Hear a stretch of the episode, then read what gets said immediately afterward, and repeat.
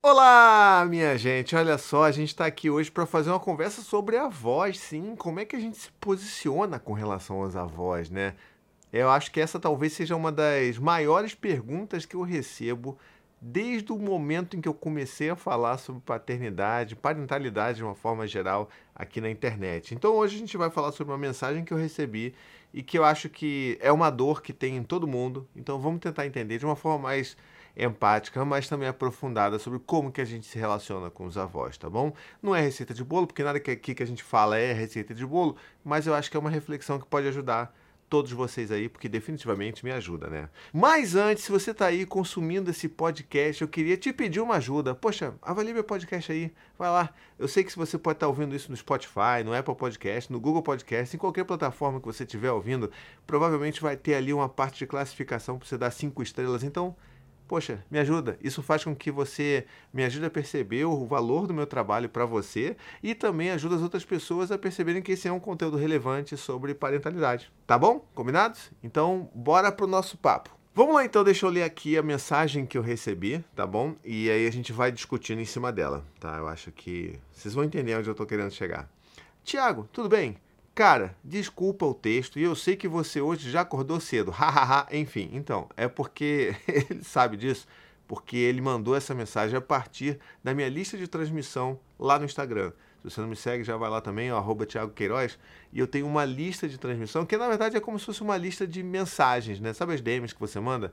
Lá tem uma lista de, de transmissão para alguns criadores de conteúdo. Eu tenho a minha, que se chama Diário do Paizinho. Pois é. Ou seja, lá é um lugar que eu vou falar um pouco mais da minha rotina, das coisas, sabe, do cotidiano. Não vai ser conteúdo tudo mais. Vai ser aquela, aquele bate-papo. Poxa, hoje eu acordei, acordei tarde, mas vou ter que acordar cedo. Então, nesse caso aqui, esse pai já sabia que eu, que eu tinha acordado cedo, porque eu já tinha dado um bom dia lá com a cara toda assim, ó, sabe? Então, então vamos lá. Eu tenho uma questão importante que vem se arrastando com os meus pais, avós das crianças, e hoje eu meio que me posicionei mais firmemente. As crianças amam os avós, mas eles só vêm para cá ver as crianças uma vez no ano com muito custo e esforço nosso. E tirando isso, não fazem muita questão. Hoje liguei de vídeo para a gente conversar um pouco e depois do descaso deles, eu só disse: Olha, eu sinto muito que vocês estejam perdendo a oportunidade de acompanhar de perto duas crianças tão incríveis. E, a partir de hoje, eu não me esforço mais para o relacionamento de vocês acontecerem. Vai ter que partir de vocês. Eu acho que me posicionei bem, mas não sei muito bem como lidar com isso e com as crianças também, sabe? Como que eu vou conversar com elas sobre isso? Isso porque, de um modo geral, a gente sempre passou panos quentes. Ah, vovó hoje está ocupada. Mas com certeza a gente pode tentar se encontrar depois. Sabe essas coisas? Mas eu não sei como abordar isso de uma forma honesta e coerente com elas. Que difícil, né? A gente sempre fica em dúvida, a gente às vezes se posiciona, tem orgulho, mas já bate aquele medo, poxa, o que, que eu tô fazendo, né? Então vamos por partes aqui. Inclusive, ele não mandou na mensagem original, mas depois eu perguntei. E as crianças dele têm 4 e 2 anos, então são bem pequenininhas mesmo. E assim, gente, olha, é óbvio que as crianças, é, tirando, claro, né?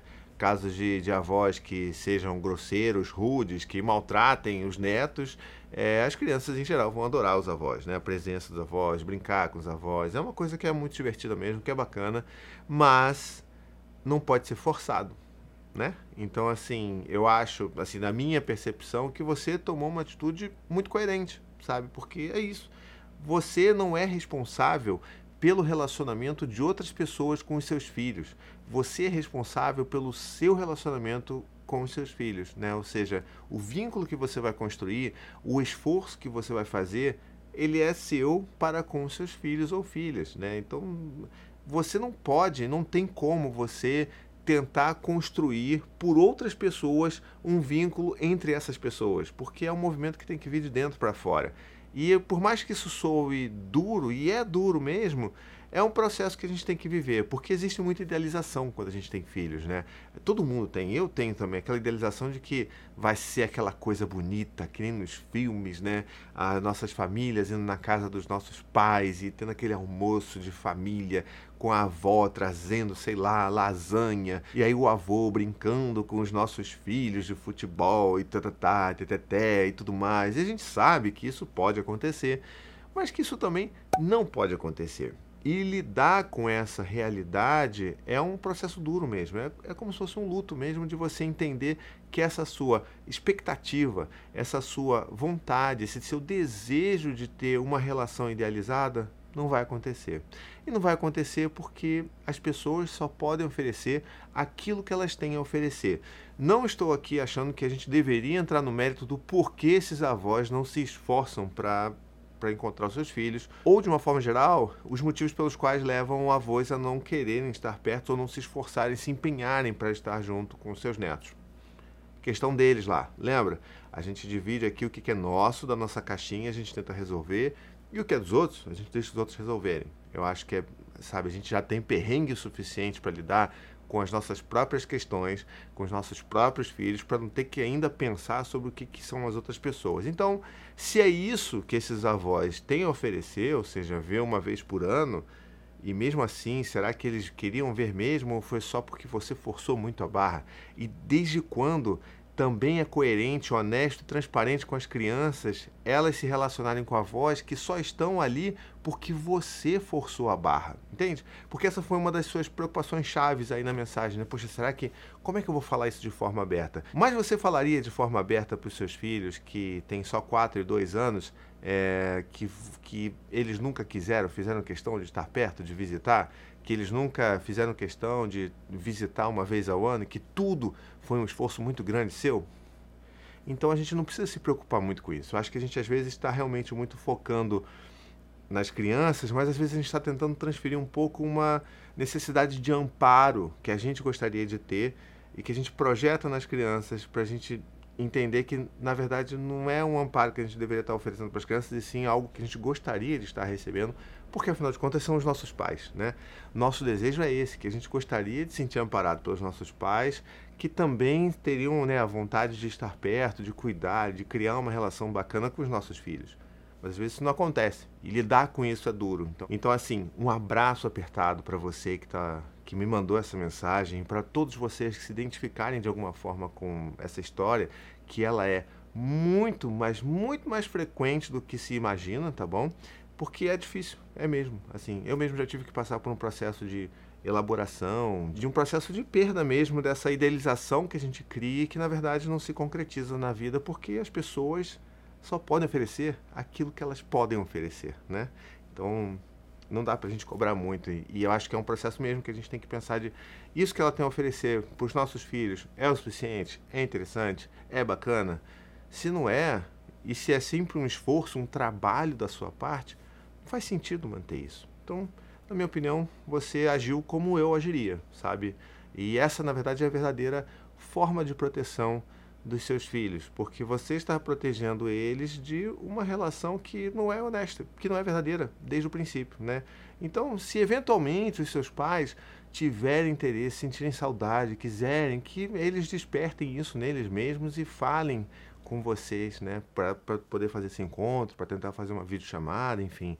Eu acho que é isso. A gente às vezes cria uma obrigação, né, uma coisa meio família tradicional de que não, os meus filhos têm que conviver com os avós e tudo mais. Eu acho que a gente precisa enxergar isso com um pouco mais de leveza, né? Porque às vezes é, essa vamos dizer, essa obrigação de que os nossos filhos têm que conviver com os avós envolve a gente remexer e revisitar várias violências que né, foram bem marcantes nas nossas vidas. Então, não, não acho que é ruim, não acho que é egoísta e não acho que é desonesto da sua parte ou da parte de quem quiser fazer esse movimento de priorizar. Olha, você quer, você, a casa está aqui, você sabe o endereço, pode vir quando você quiser. Né? Eu acho que esse é o lugar. E assim, partindo para a segunda parte da, da pergunta dele, né, que é essa coisa de como que ele vai abordar, eu acho que é entender que você precisa adaptar, sabe? Você tem filhos pequenos, de 4 e 2 anos, a gente sabe muito bem que até os 7 anos, principalmente, as crianças ainda precisam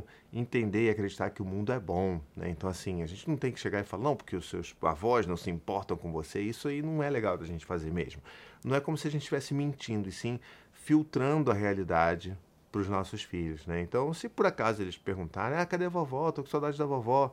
Aí, poxa, você gosta mesmo da vovó, né? Então, o primeiro passo é esse, a gente acolhe aquele sentimento da criança. Poxa, você gosta mesmo da vovó, né, filho? Caramba, que legal, você, você gosta de brincar com ela? É, mas é, eu sei. Poxa, eu gostaria também de que a gente estivesse aqui perto da vovó e tal, mas é, ela está muito ocupada, então quem sabe a gente não consegue combinar para ela vir e tudo mais. Então tem esse esse jogo. Se em algum momento, às vezes, a criança insistir muito em fazer uma videochamada para os avós, Aí a gente até faz também, sugere, tenta fazer, mas aí sendo uma demanda da criança, a gente respeita essa demanda. Mas eu acho que, assim, na maioria absoluta dos casos de pessoas que já passaram por mim, sejam em, sei lá, palestras, rodas de conversa, ou que me pediram ajuda na, nas DMs, assim, muito rapidamente a criança vai entender isso e vai deixar de pedir logo. Porque o vínculo, né, isso é uma coisa importante que fique claro aqui, o vínculo ele é uma construção, sabe, de consistência, né, de, de presença, de afeto. Então, se essa presença ela não se dá de uma forma consistente, com através das visitas dos avós e tudo mais, esse vínculo não vai ser daqueles vínculos mais fortes, né? Então vai acabar vendo aquela lembrancinha, aquela saudade, aquela legal, ah, que legal. E a criança com o tempo ela vai parar de solicitar porque aquela pessoa realmente não faz parte da vida daquela criança.